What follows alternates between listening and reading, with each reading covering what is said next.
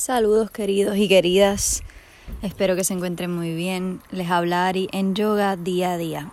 y hoy quiero eh, tocar el tema sobre los mitos sobre el yoga. Así que como todo, cuando hay un tema nuevo, pues se tienen muchas interpretaciones y cuando no se conoce cuando se conoce poco o no se conoce sobre el tema, pues a veces hay información tergiversada o uno piensa algunas cosas que no necesariamente son.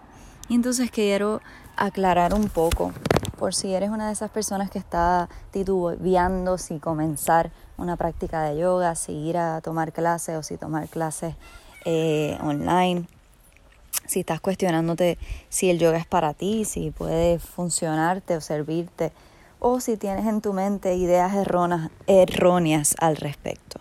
Así que, por ejemplo, algunas veces he escuchado que me dicen, eh, no puedo practicar yoga porque estoy sobrepeso, por ejemplo. Y pues idealmente las personas sobrepeso o que piensan que no tienen una, una condición ideal de salud pueden comenzar a hacer yoga gentil o restaurativa.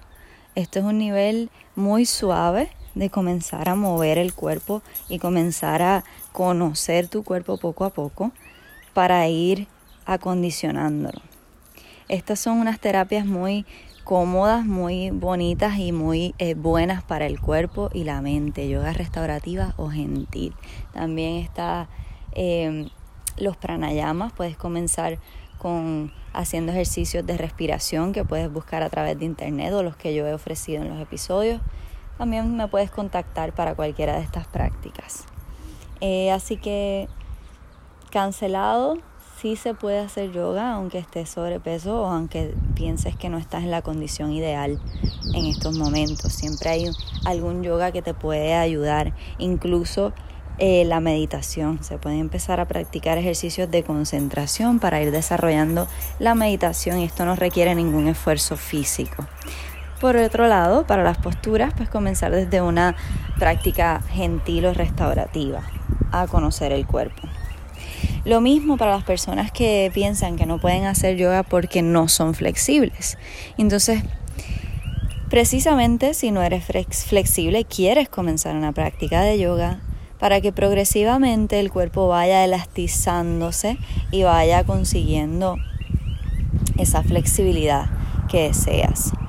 Eh, personas que ya sea que nunca han hecho eh, ejercicios, deporte, yoga, o por el contrario, si haces mucho deporte y tus músculos están un poco eh, tensos, están un poco cargados o sobretrabajados, en ambas en ambos extremos el yoga te puede ayudar y beneficiar muchísimo.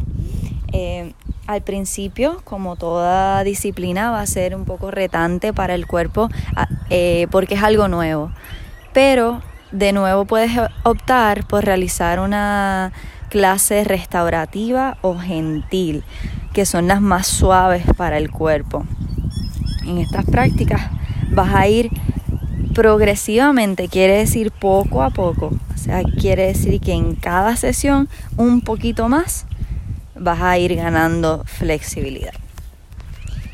Así que otra de las razones me tienden a decir, no, que ya yo estoy muy mayor para eso, o ya a esta edad yo no puedo hacer esas cosas, o ah, si yo hago eso me rompo. A lo cual mi contestación es exactamente la misma. No importa la edad que tengas, no importa eh, género, si eres hombre, mujer, o eh, no importa realmente lo que eres ni dónde estás físicamente ni mentalmente, como quiera, el yoga siempre va a ser una ayuda. Nunca te va a quitar, al revés, te va a ofrecer beneficios. Y de nuevo, si piensas que estás un poco mayor para la práctica o si has tenido una lesión reciente y tu movilidad no es completa, puedes optar por una clase en silla.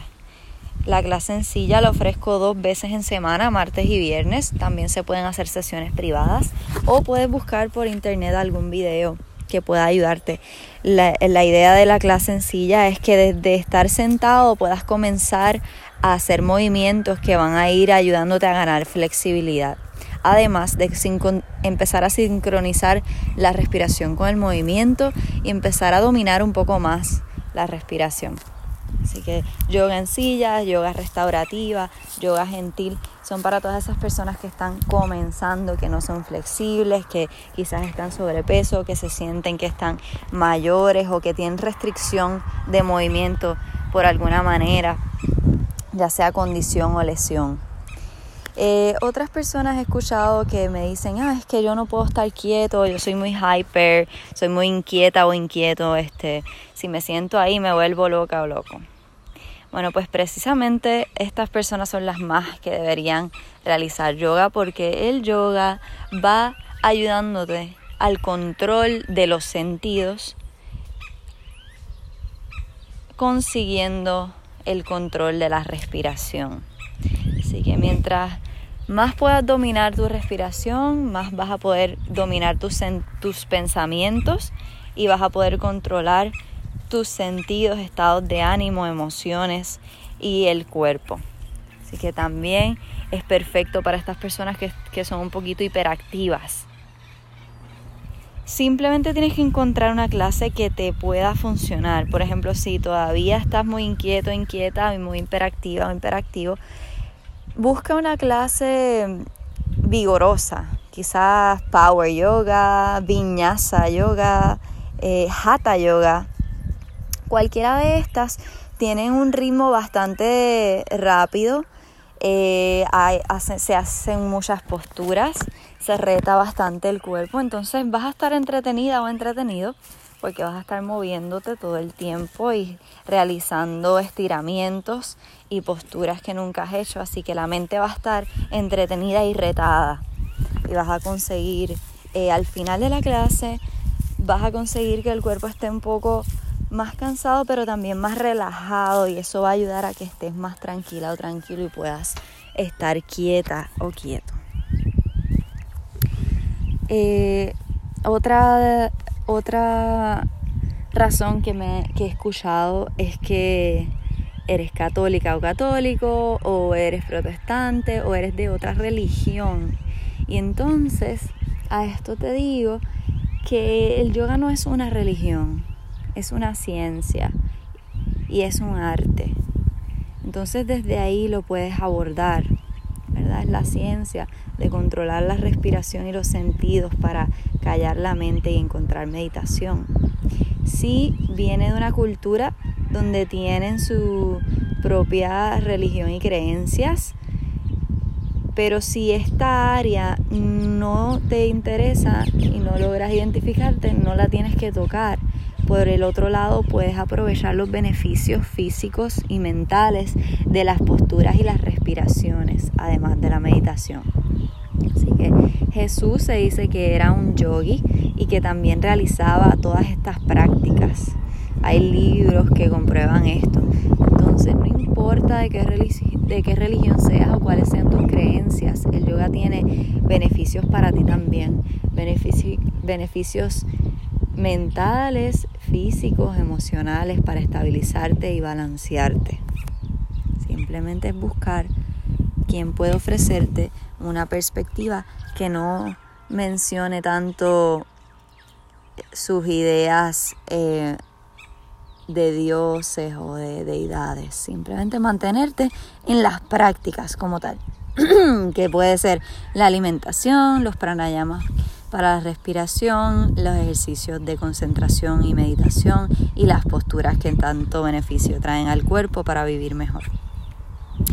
Otras razones que he escuchado es yo no voy a dejar la carne, eso es para veganos o vegetarianos, eh, yo pienso seguir como estoy comiendo, pues me parece perfecto también. No tienes que cambiar nada de ti si no lo deseas, pero aún así puedes practicar para recibir los beneficios que hemos estado mencionando. Así que no requiere que hagas un cambio inmediato, ni que te metas a hippie, ni que de repente no puedas comer queso ni carne.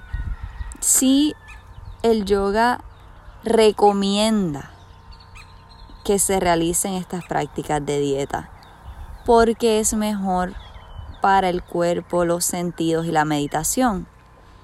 Pero si ya en tu elección está mantener el modo de alimentación que llevas ahora, no lo tienes que cambiar, simplemente añade, añade a tus prácticas diarias las posturas, respiraciones y meditación. Como quiera vas a recibir los beneficios. Y hasta es posible que después de que estés más adentro en la práctica, el mismo cuerpo quiera pedirte disminuir algunas cosas, porque se va a sentir más cómodo las veces que no las hayas consumido y practiques. Va a ser más fácil. Otras razones, ah, eso es solo para mujeres, o es solo para hombres, o es solo para gente joven, o es solo para cualquiera de estas razones es incorrecta. En un inicio el yoga fue descubierto por hombres, eran todos maestros, pero a partir del 50 o el 60 empiezan a añadirse mujeres maestras eh, que lograron traer eh, sus enseñanzas a Occidente. Así que desde entonces el yoga se comparte y se recibe a todas las personas sin importar sexo u orientación sexual. Así que no importa dónde estés, quién eres, el yoga es para ti por todos los beneficios que trae.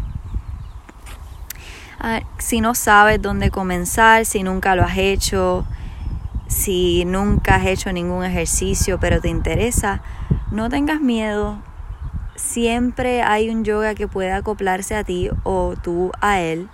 Así que simplemente busca ayuda, pregunta. Estoy aquí para ayudarte si necesitas. Puedes contactarme a través de mis redes. Ari Yoga Universal en Instagram, Ari Om en Facebook. Eh, escríbeme, Pregúntame lo que necesites, si hay algún tema que deseas escuchar en el podcast, bienvenidas las sugerencias y no tengas miedo de comenzar tu práctica. Busca algo que se acople a ti, que, que puedas, que te se sienta cómodo comenzar desde ahí, ya sea videos en internet, ya sea eh, anotarte algún taller que veas anunciado, ya sea cuando, cuando se pueda ir a algún estudio por primera vez, no tengas miedo, al contrario, los yogis somos amorosos, somos compasivos y vamos a estar muy felices de introducirte y darte la bienvenida a nuestras prácticas, donde quiera que estemos. Así que bienvenido, bienvenida al yoga. El yoga sí es para ti y es para todos los seres porque cree en la unión y hay maestros de todas las nacionalidades, de todos los estilos que se puedan identificar o que te puedas identificar tú con ellos y te sientas más cómoda o cómodo practicando. Así que no lo dejes para después, sobre todo en momentos de dificultad y de cambios, es donde más nos conviene tener estas prácticas para que nos mantengan la mente clara y estable y podamos ser podamos ser más felices, sufrir menos y estar más en paz. Muchas gracias por escuchar hoy. Esto fue Ari en Yoga Día a Día. Que tengas un hermoso día.